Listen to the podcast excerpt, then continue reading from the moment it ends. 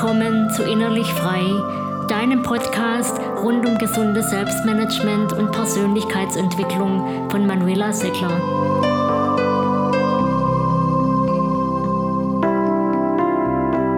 Bist du oft unsicher, wie du dich bei wichtigen Dingen entscheiden sollst?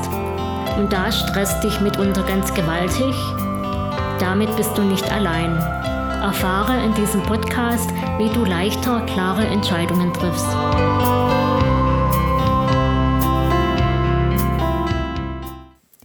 Eine Freundin neulich.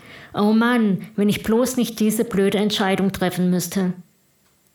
Du kennst vielleicht die quälenden Fragen, wenn es etwa darum geht, ob wir uns jetzt tatsächlich beruflich umorientieren oder es doch lieber lassen sollen, oder ob wir unserer Beziehung noch eine Chance geben oder nicht.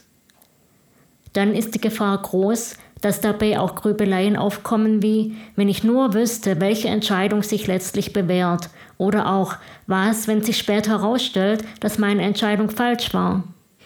Die Antwort ist in gewisser Weise so schockierend wie verblüffend einfach. Wir werden es nie erfahren. Denn schon aus schlicht logischen Gründen können wir nie wissen, was passiert wäre, wenn wir uns damals anders entschieden hätten.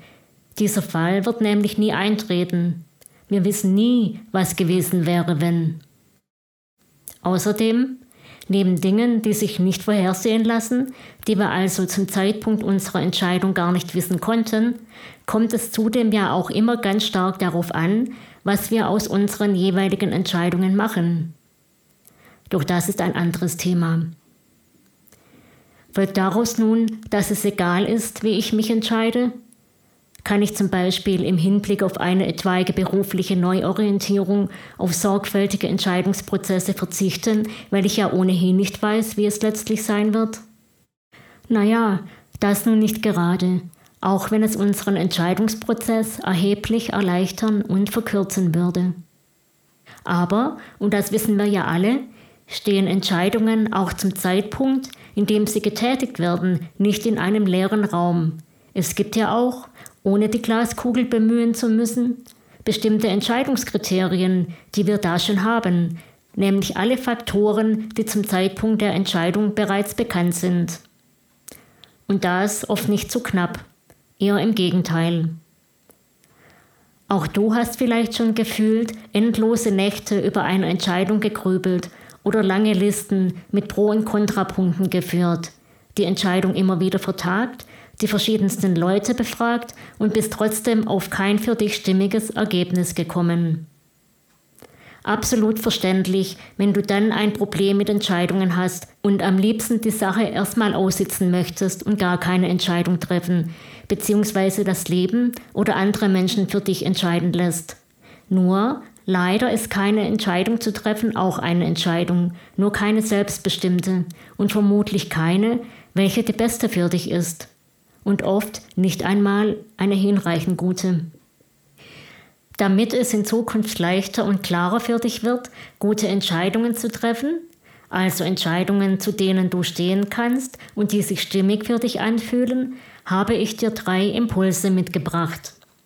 Erstens, gerade bei endlos Recherchierern und Pro- und Kontralisten-Fetischisten ein häufiges Problem und aus meiner Sicht unbedingt zu vermeiden.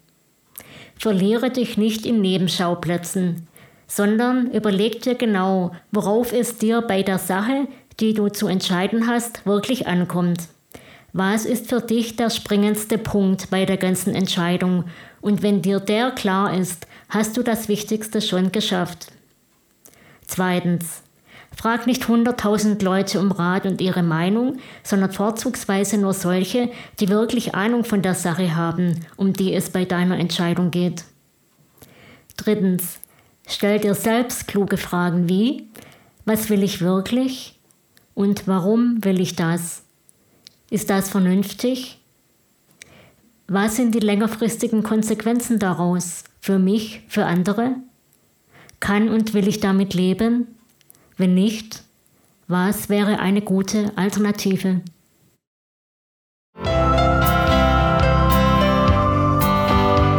Ich hoffe, dass du etwas für dich mitnehmen konntest.